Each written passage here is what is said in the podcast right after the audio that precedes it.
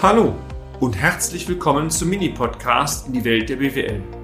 Mein Name ist Peter Scharf. Ich bin Unternehmensberater mit Leib und Seele und gemeinsam gehen wir den Problemen der BWL auf den Grund. Kurz, kompakt, unverständlich. Mein schwierigster Fall im Bereich Produktion Teil 2. Schön, dass Sie heute wieder dabei sind. Sie erinnern sich noch an den ersten Teil dieser, wie ich finde, spannenden Geschichte?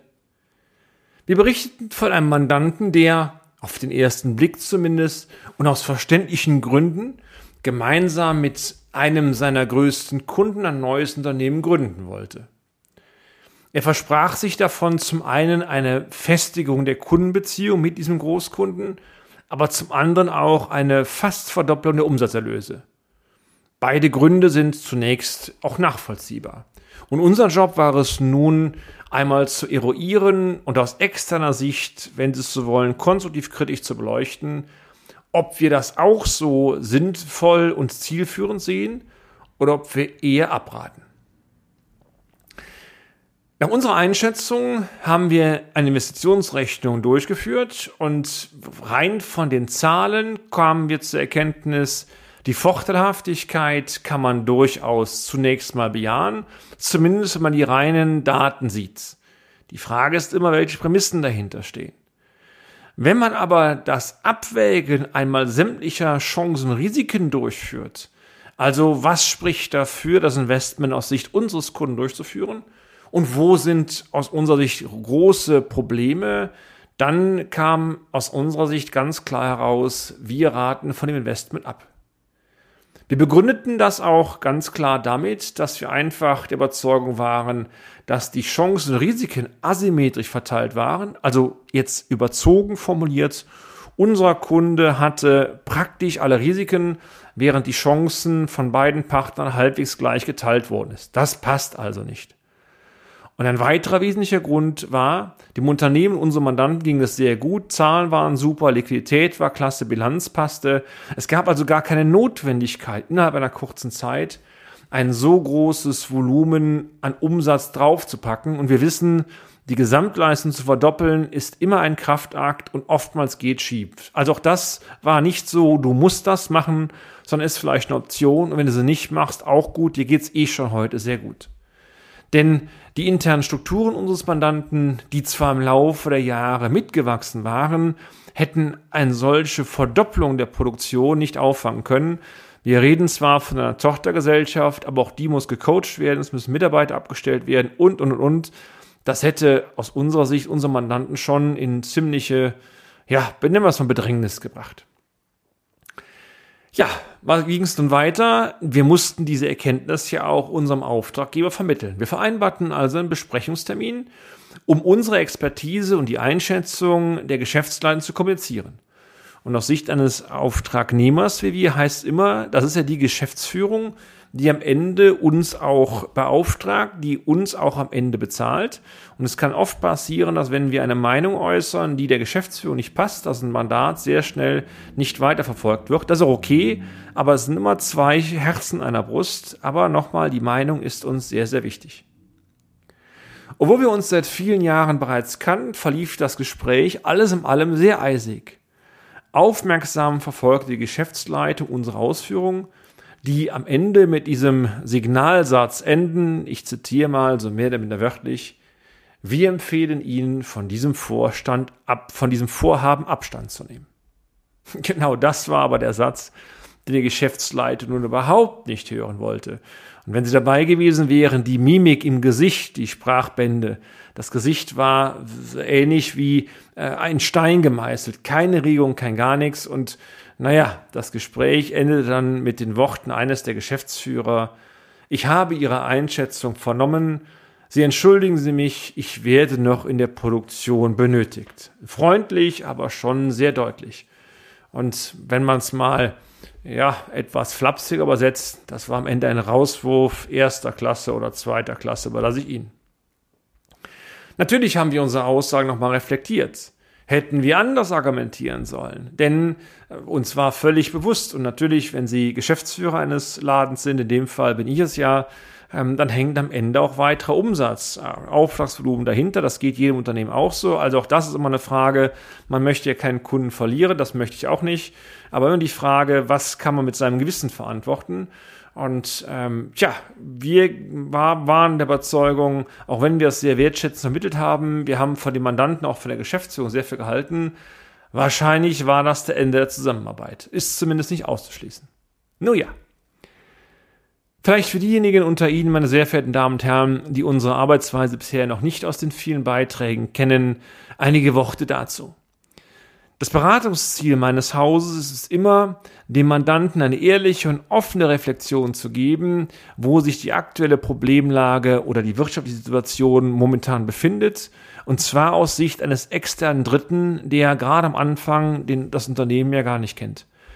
Und dieser Mehrwert dieser Beratungstätigkeit besteht genau darin, dass wir ohne Scheuklappen aus neutraler Sicht ganz ehrlich, ganz offen eine Abschätzung eingeben, eine Einschätzung eingeben und wenn es um konkrete Entscheidungen geht, wie in dem Fall, immer zwar zunächst mal neutralen Urteil vornehmen, aber dann die Stühle austauschen, sinngemäß, wenn wir, wenn ich Geschäftsführer dieses Unternehmens wäre oder Geschäftsführer dieses Unternehmens wäre, wie würde ich in dieser konkreten Situation handeln?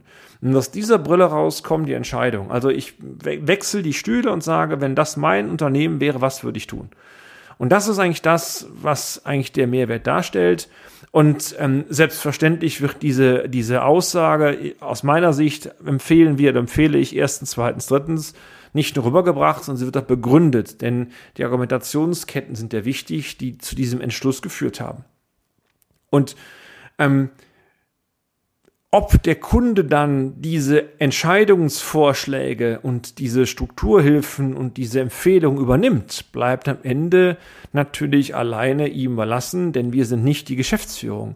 Wir sagen nur so, würden wir es tun. Und es gibt viele Unternehmen, die sind dankbar und handeln auch sehr eng danach. Es gibt auch Kunden, die einfach sagen, danke für die Einschätzung, ich überlege mir mal und bleiben wir im Kurs bei. Das ist am Ende deren Entscheidung. Ich kann nur sagen, wenn es mein Unternehmen wäre, würde ich es so und so entsprechend lösen. Kommen wir nun auf diesen Praxisfall zurück. Wie gesagt, unsere Analysen ergaben ja, dass das Investment nicht zielführend für unseren Mandanten ist, weil einfach die Chancen und Risiken eindeutig zu Lasten unseres Auftraggebers verteilt waren. Ähm, Im konkreten Fall wäre es also ein leichtes gewesen, unserem Auftraggeber zu sagen, so, ich habe die Entscheidung übernommen, Schaf, danke dir dafür, aber da ist die Tür, geh mit deinen Leuten raus, ich mach's trotzdem. Kann er ja machen oder können sie machen. Wie gesagt, wir sind ja nur Berater, nicht Entscheidenden.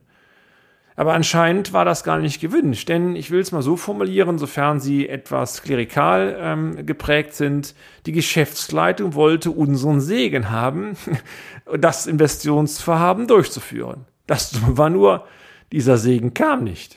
Ja, und jetzt? Sie wollen natürlich wissen, wie es weitergeht, möchte ich Ihnen auch gerne sagen. Es war spannend. Es dauerte also einige Wochen, wir hörten gar nichts mehr und natürlich war die Sorge schon dahinter, das Mandat ist weg. Dann wäre es dann so, aber verbiegen können wir uns nicht, weil ich immer noch der Überzeugung bin, es wäre die total falsche Entscheidung gewesen.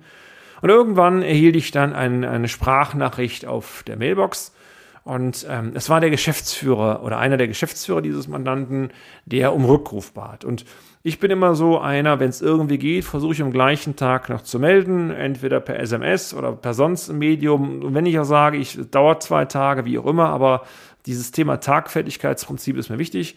Und in dem Fall, ich wusste, wer es war, habe ich dann tatsächlich am Termin abends aus dem Auto raus noch zurückgerufen. Und ähm, ja, ich rief an mit gemischten Gefühlen, mal gucken, was da jetzt bei rauskommt.